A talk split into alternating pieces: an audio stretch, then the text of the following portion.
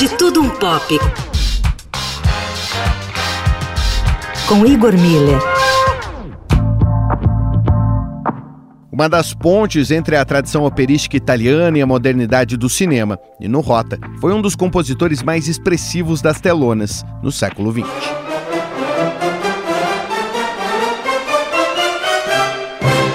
Giovanni Rota Rinaldi nasceu em Milão no ano de 1911, numa família com vocação para a música. Com talento precoce, escrevia peças com qualidade desde os 11 anos de idade, o que o levou para apresentações até fora da Itália ainda jovem. Anos após, com passagens nos conservatórios de Milão e Roma, o jovem Rota conhece o maestro superstar Arturo Toscanini.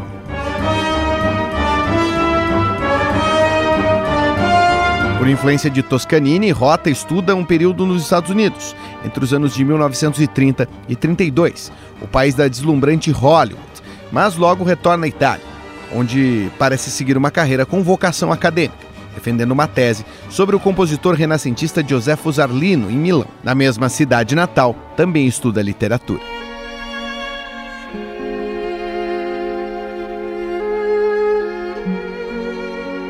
A tendência a uma carreira catedrática e com flertes para embotar da ópera em pleno século XX sofre um giro com a chegada do novo cinema italiano e o convite para diversos filmes.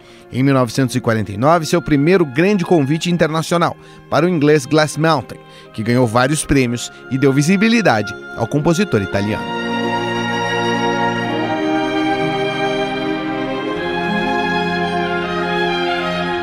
Nos anos 50, o início de uma parceria que levará até os últimos dias de vida. Com Federico Fellini, compôs as trilhas de alguns dos maiores clássicos do cinema italiano, como Oito e Meio e La Dolce Vita. Com Franco Zeffirelli, fez uma dobradinha shakespeariana.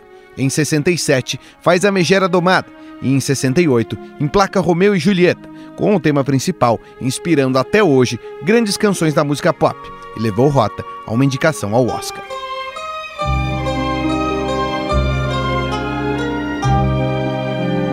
Outra trilha inesquecível é a que fez para Francis Ford Coppola, para os dois primeiros filmes da saga, O Poderoso Chefão. A força do épico de máfia do diretor americano da nova Hollywood não teria a mesma dimensão se não fossem temas inesquecíveis como a valsa do chefão e o tema de amor ecoando pela Sicília.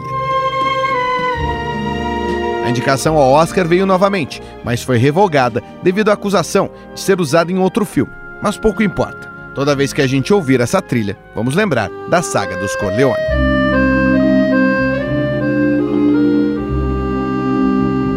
Dono de uma habilidade excepcional para usar as técnicas mais refinadas disponíveis para orquestração, Nino Rota usava desse arsenal para servir a emoção e buscar sempre o clímax, capacidade herdada de sua vocação operística, aplicando sempre a tradição mais longínqua da melodia italiana aos cada vez mais complexos procedimentos orquestrais do século XX, criando um ponto de inflexão singular, fazendo as canções se destacarem dos filmes, assim como as áreas e as cantatas dos mestres italianos se destacavam de suas óperas.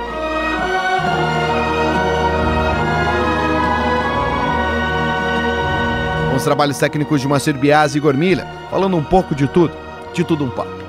Para o fim de tarde, Eldorado.